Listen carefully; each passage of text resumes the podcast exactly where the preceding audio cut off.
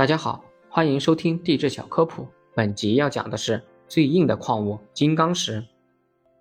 金刚石是碳在高温高压条件下的结晶体，名称来源于希腊，意为无法征服的。其形成年代相当久远，古老的金刚石矿产地如南非的金伯利矿，形成于距今约三十三亿年前，这个年龄几乎与地球同岁了。它是一种稀有贵重的非金属矿产，在国民经济中具有重要的作用。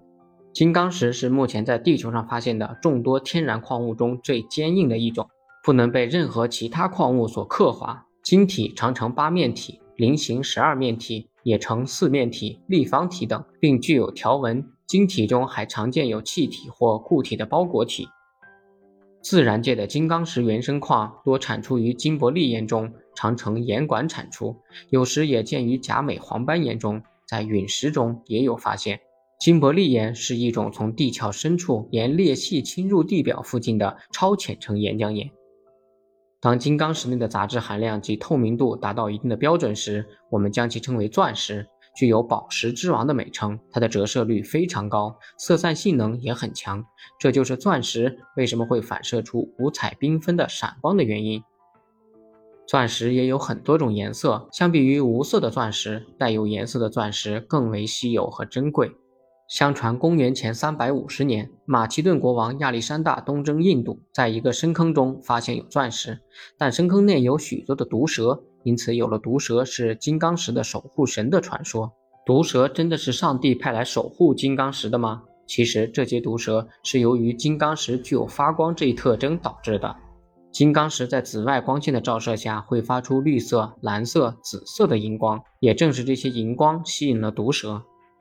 当金刚石因存有杂质等因素无法达到作为宝石的要求时，根据它具有的特殊硬度性质，人们将其用于工业用途，广泛应用于地质和石油钻头、玻璃刀、磨料等方面。在文艺复兴时期，用金刚石粉末制成的慢性毒药曾经流行于意大利豪门之间。当人服下金刚石粉末后，金刚石粉末会粘在胃壁上，在长期的摩擦中会让人得胃溃疡。不及时治疗会死于胃出血，是种难以让人提防的慢性毒剂。一颗钻石的价值主要取决于四个方面：颜色、精度、克拉和切工。无色的钻石是最好的，色调越深则质量越差；而具有彩色的钻石则属于钻石中的珍品，越是难得的颜色，价值越高。钻石的质量单位是克拉。一克拉相当于两百毫克，因为钻石的密度基本上相同，因此越重的钻石体积越大，越大的钻石就越稀有。作为宝石，钻石是唯一一种集最高硬度、强折射率和高散射于一体的宝石品种。胜于其他宝石品种，至今钻石仍是最紧俏、最名贵的宝石。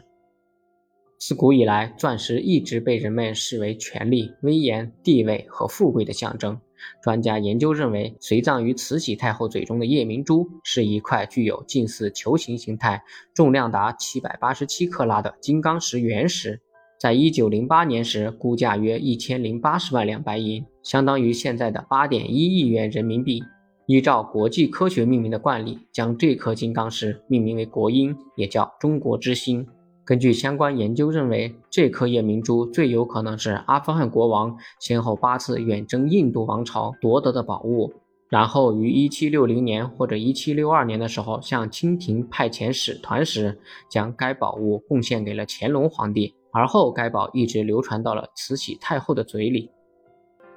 感谢您的收听，如果想了解更多地质科普，请收听我的其他专辑。